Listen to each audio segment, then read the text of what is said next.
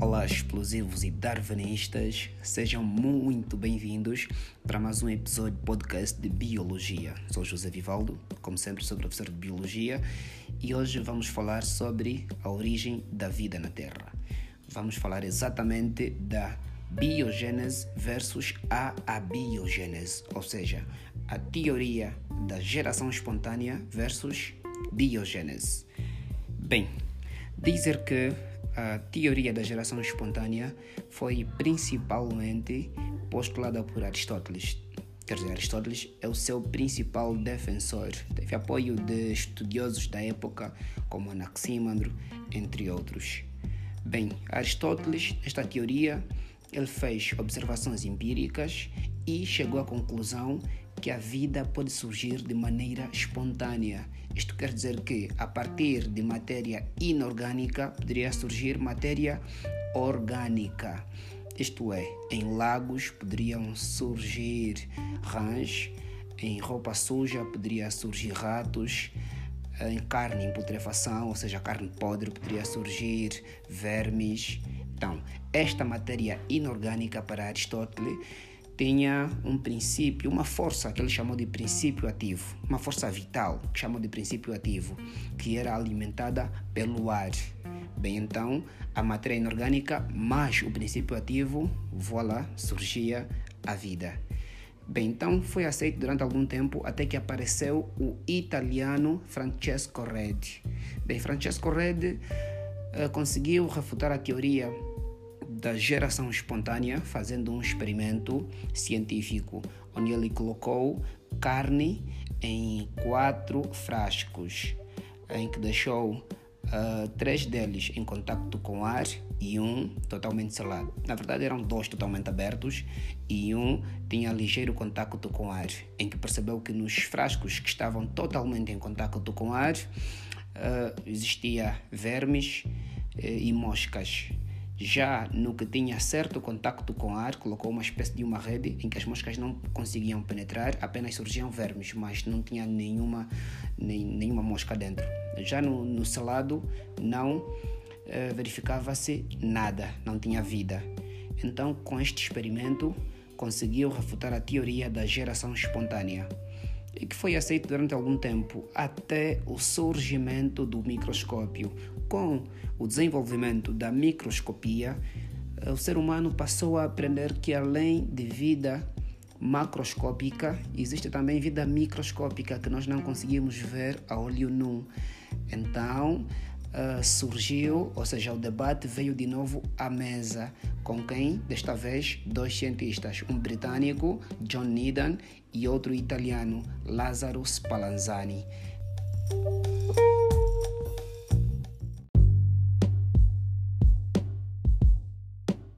Bem, então John Needham fez um experimento em que ferveu um caldo nutritivo por volta de 30 minutos e colocou em frascos que selou com rolhas. Bem, hoje sabemos que essas rolhas não impedem totalmente a proliferação de micro-organismos. Bem, então durante algum tempo, depois de algum tempo, ele percebeu que surgia vida. Então ele chegou à conclusão de que tudo bem, não surge de maneira espontânea vida macroscópica, mas para a vida microscópica a teoria da geração espontânea se aplica.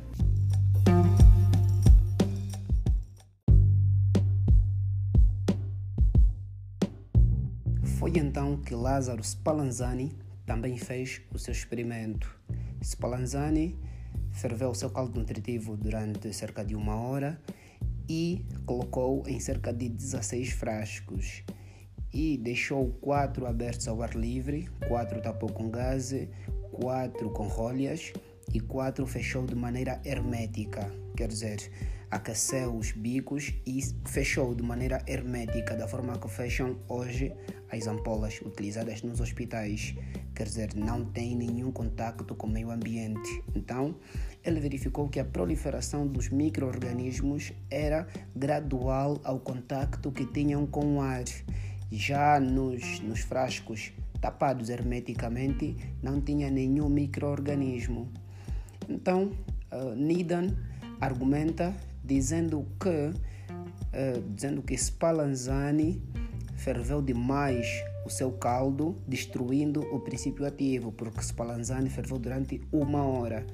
Então, Spallanzani, para poder vencer este argumento, ele quebra o bico do frasco hermético, neste caso, que não tinha nenhum microorganismo. Então, ao quebrar, vê-se que começa a existir proliferação de microorganismos. Então, ele consegue afirmar que nunca destruiu o princípio ativo. Logo, Nidan diz que o princípio ativo esteve destruído, mas como uh, ao quebrar voltou a ter contato com o ar, o ar reativou o princípio ativo. Então, Spallanzani não teve argumento para contrapor os argumentos de Nidan. Logo, a geração espontânea ficou mais uma vez vitoriosa e permaneceu assim durante algum tempo até que apareceu Louis Pasteur. Apareceu Louis Pasteur que definitivamente derrubou a teoria da geração espontânea.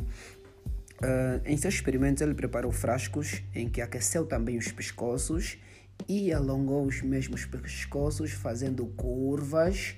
Aqueceu o seu caldo durante algum tempo e depois de, de aquecido ele verificou que o caldo não estava alterado em sabor ou em odor.